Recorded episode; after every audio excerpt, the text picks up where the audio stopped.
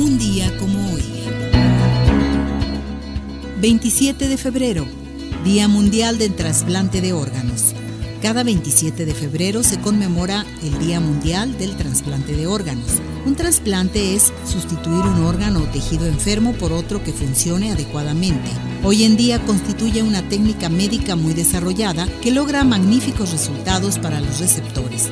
No obstante, necesita obligatoriamente la existencia de donantes. Sin la solidaridad de los donantes no hay trasplantes. Los órganos que se trasplantan en nuestro país son riñón, hígado, corazón, pulmón, páncreas e intestino. La donación de órganos es posible solo en 5 de cada mil fallecimientos debido a la complejidad de los requerimientos necesarios para llevarla a cabo. Solo puede concretarse si la muerte sucede en una unidad de terapia intensiva y requiere de inmediato una serie de pasos coordinados en simultáneo. Celebra y conoce más en Arriba Corazones.